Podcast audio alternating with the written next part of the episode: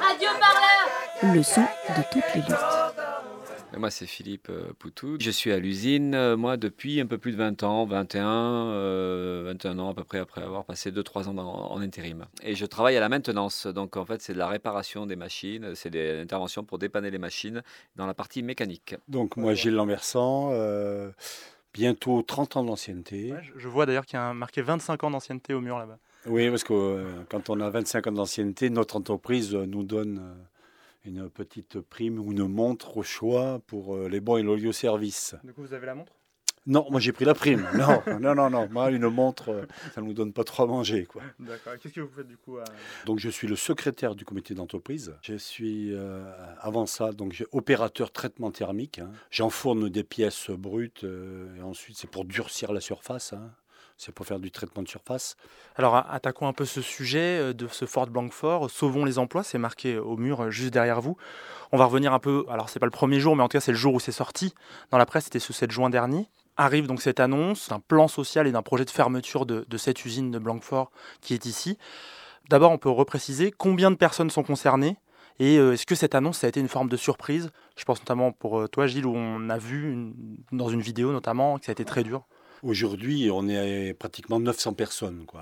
Euh, L'annonce de, juin euh, concerne 872 personnes exactement, le, plan social. Mais après, pour revenir sur la surprise, euh, nous, ça fait quand même plusieurs années que l'on dénonce la politique de désinvestissement même de Ford qui se mettait en place. Et là, malheureusement, Ford s'est vraiment, enfin, s'est organisé pour vraiment arriver au but qu'il souhaitait depuis plusieurs années, le- la fermeture du site. Quoi. Mm. Donc c'est pas vraiment une surprise, mais bon, euh, c'est vraiment dur à entendre. Quoi. Quand on a plus de 30 ans d'ancienneté, euh, moi c'est mon premier job personnellement. hein. voilà, j'ai 50 ans, euh, 30 ans d'ancienneté, je suis rentré à 20 ans. C'est mon seul, euh, ma seule entreprise que je connais. Quand on apprend qu'éventuellement il pourrait y avoir une fermeture d'usine, bah, c'est c'est dur à entendre. Quoi. Voilà. Philippe Poutou, euh, on en parlait un peu avant cet entretien.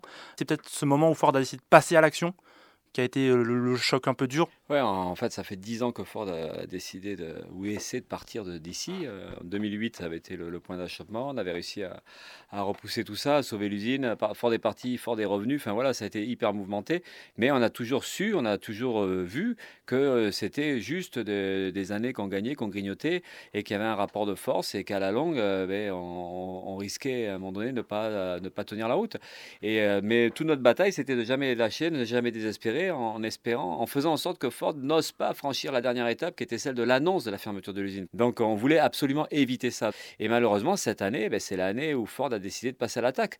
Et on peut penser que Ford s'est dit, ben, 10 années, voilà, avec l'usure, avec le vieillissement de l'effectif, avec la démoralisation qui va avec, avec le contexte social, parce que le contexte social du gouvernement de Macron, euh, de toutes les attaques, euh, de tous les droits patronaux qui sont euh, démultipliés, et Ford a dû se dire, ben, c'est le moment, on attaque. Et bon, ben là, la force qu'on a quand même malgré tout, c'est que on flanche pas. On prend le coup dans la tête quand même, parce qu'on prend un coup. euh, et les larmes de Gilles, euh, euh, dont il était question jusqu'à présent, c'est pas tellement le résultat de, l'attaque de Ford, c'est notre impuissance à nous finalement. C'est les larmes, elles sont, on peut révéler le secret. Les larmes de Gilles, c'est aussi l'absence de réaction des collègues. C'est qu'on était 30 ce jour-là après la réunion, et on est devant 30 collègues. Qui sont écœurés par ce qui se passe, mais que 30. Et ça, c'est dur. Voilà, c'est dur à encaisser. Mais ces larmes-là, après, on les assèche vite et on se dit, il y a un combat à mener et on le mène. On va parler de cette question de mobilisation, de réussir à mobiliser euh, les salariés. D'abord, je voulais revenir sur la réaction assez rapide des élus, de l'État. Euh, D'abord, euh, il y a eu Alain Juppé, notamment le maire de Bordeaux, qui s'est exprimé. Bruno Le Maire, le ministre de l'économie, a dit que c'était regrettable, a promis qu'il y aurait une action, promet aujourd'hui que d'ici fin octobre, on saura s'il y a un repreneur, si on peut sauver les emplois, etc. Comment vous l'avez vécu d'abord, cette réaction d'un interlocuteur fort qui est, est l'État? En fait, s'il y a une réaction, c'est qu'on l'a aussi sollicité, quoi, parce qu'il faut savoir que euh, on n'a pas arrêté souvent d'écrire, de dénoncer justement ce silence qu'il y avait autour de ce danger qui arrivait. hein. Euh, voilà, donc c'est vrai que M. Juppé s'est euh, offusqué de cette annonce, M. Rousset, le président de région, mais une fois qu'ils ont pris la parole, après on les entend plus. Quoi. Le problème, c'est que si on leur met pas des coups euh, malheureusement constamment, on les, ça retombe très vite. Quoi. Mm. Et si Monsieur le Maire a repris le dossier en main, c'est qu'on a écrit, on a, fait des, on a fait un déplacement à Bercy. Nous, on dit que voilà, une entreprise multinationale comme Ford qui fait des profits, c'est inconcevable. Il n'y a aucune raison économique que Ford ferme, et donc l'État a un rôle à jouer. On ne peut pas laisser faire ça. Justement, ces, coups euh, d'aiguillon, des couvillons que vous avez évoqués, vous les avez faits avec des actions régulières, une manifestation le 22 septembre, un livre aussi qui est, sorti aux éditions euh, Libertalia. C'est quoi l'idée? C'est de maintenir une pression, dire voilà, notre combat il existe, l'oubliez pas? Ah oui, oui, maintenir une pression, on se demande si c'est les bons mots euh, qu'on utilise parce qu'on est tellement faible ou tellement peu mobilisé euh, quand on regarde le nombre de salariés qui se battent aujourd'hui, quand on se demande si on exerce une pression, mais on se rend compte que le fait de dire non quand même, même à pas nombreux, le fait de s'opposer, de trouver la force de le dire et quelque part euh, donc de mettre la pression sur les pouvoirs publics, parce qu'en fait ça les met en pause, ça les met en, euh, ils peuvent pas assumer la posture de l'impuissance de l'État finalement, parce que c'est tellement dégueulasse, ça, ça, concerne tellement de monde, parce qu'il y a nos emplois, les emplois induits, le fait de tout le temps dire ça, de le répéter, de pas lâcher, et eh ben on s'aperçoit que finalement c'est très utile et et, peut-être de pousser à ce qu'il y ait au bout du compte une autre solution que la fermeture totale. Et là, on a cet espoir-là. On pense que c'est possible aujourd'hui de faire basculer une décision dans le bon sens, celle de au moins de préserver un bout de l'usine et donc de préserver des centaines d'emplois.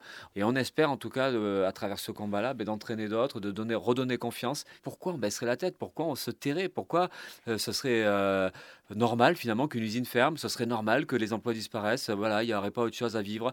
Alors, on parlait de cette question de la mobilisation. Vous disiez que le 7 juin, vous étiez une trentaine. Euh, là, vous aviez, juste avant qu'on commence à discuter, vous aviez une assemblée générale. Euh, vous étiez combien? Non, non, on n'était pas beaucoup plus. Hein. Je crois qu'on s'est compté. 25. 25, je crois précisément, c'était pas compliqué à compter.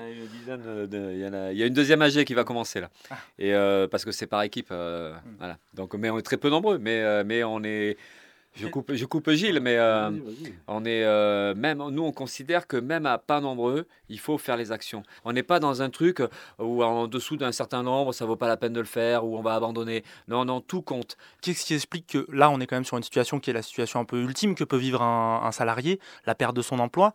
Qu'est-ce qui explique que cette situation, qui est quand même extrêmement inquiétante, grave et qui devrait mobiliser, n'arrive pas à mobiliser massivement, ne serait-ce que dans l'usine? On ne sait pas ce qui se passe vraiment dans la tête des collègues. Euh, dans les discussions qu'on a, euh, il y a une, fatalité, il y a, comme on disait, euh, une usine qui ferme, même nous salariés, ben, ben voilà, hein, ils ont fait ce choix-là, on n'y peut rien. Euh.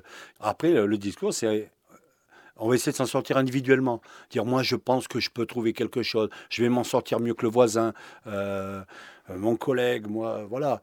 Et c'est le, problème. On essaie d'expliquer que non, je crois que c'est collectivement qu'il faut refuser cette, euh, ce choix qu'a fait Ford.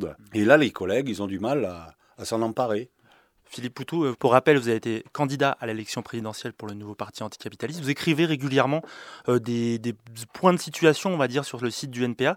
Et dernièrement, sur un de ces points de situation, vous disiez qu'un des travaux, un des, des, enjeux, c'est de briser l'isolement. Ouais, à tout point de vue, l'isolement, parce qu'il y a l'isolement, on va dire, physique, ou, euh, et après, ça pourrait presque être une forme d'isolement moral ou psychologique, enfin global, je ne sais pas comment dire, parce qu'en fait, il y a le sentiment, encore une fois, que quand une usine ferme, vu l'absence de réaction, c'est-à-dire en fait, une usine, ça peut fermer en silence 800 emplois directs et puis 3000 emplois induits, ça peut partir comme ça en fumée sans que, sans que ça révolte, sans que ça choque, sans que ça provoque tant d'émoi que ça. Et donc il y a un sentiment euh, de solitude, un sentiment d'impuissance qui est terrible. C'est ce que racontent très bien les camarades de Goodyear ou de Conti. Euh, c'est qu'en fait, derrière, il y a un mécanisme de broyage ou de, destruction des, gens parce que parce qu'ils sont euh, au chômage, en galère et tout ça. Et puis à quoi ils servent finalement? Ils comptent pas, ils ne comptent pas. Le combat contre l'isolement, c'est ça. C'est déjà d'arriver à à, essayer de faire passer cette idée à, tous les collègues et puis aux gens autour qu'on a trop pris l'habitude de ne pas s'occuper de nos affaires, de, de, croire que finalement les autres vont le faire à notre place et puis que, et que nous on est incapable de s'en occuper, qu'il n'y a rien à faire et tout ça. Comment on rompt tout ça? C'est la question de la légitimité de notre combat, c'est la question aussi de la dignité de notre dignité à nous, de, ce qu'on est. On n'est pas juste bon à se faire exploiter le temps qu'on nous donne l'autorisation d'être exploité, puis après on nous vire comme ça. On, est bon à autre chose, on a un cerveau, on a des mains, on est comme tout le monde. Et donc, euh, mais au bout du compte, c'est comment on reprend confiance. On va ouvrir sur les perspectives. Euh, d'abord, les perspectives économiques. Pour réussir euh, forcément à créer une mobilisation, il faut qu'il y ait un peu d'espoir et d'envie. Il y a un repreneur qui s'est prononcé, qui s'appelle Punch, Powerglide. Est-ce que cette perspective-là, pour vous, elle existe ou c'est quelque chose qui, attend d'être précisé? Enfin, est-ce que quelque chose qui vous suscite de l'espoir? Oui, de l'intérêt. Parce faut savoir que si ce repreneur est là, c'est parce que c'est l'État qui a forcé les choses. L'État, pour pas perdre la face, a imposé, va dire, ce repreneur à Ford.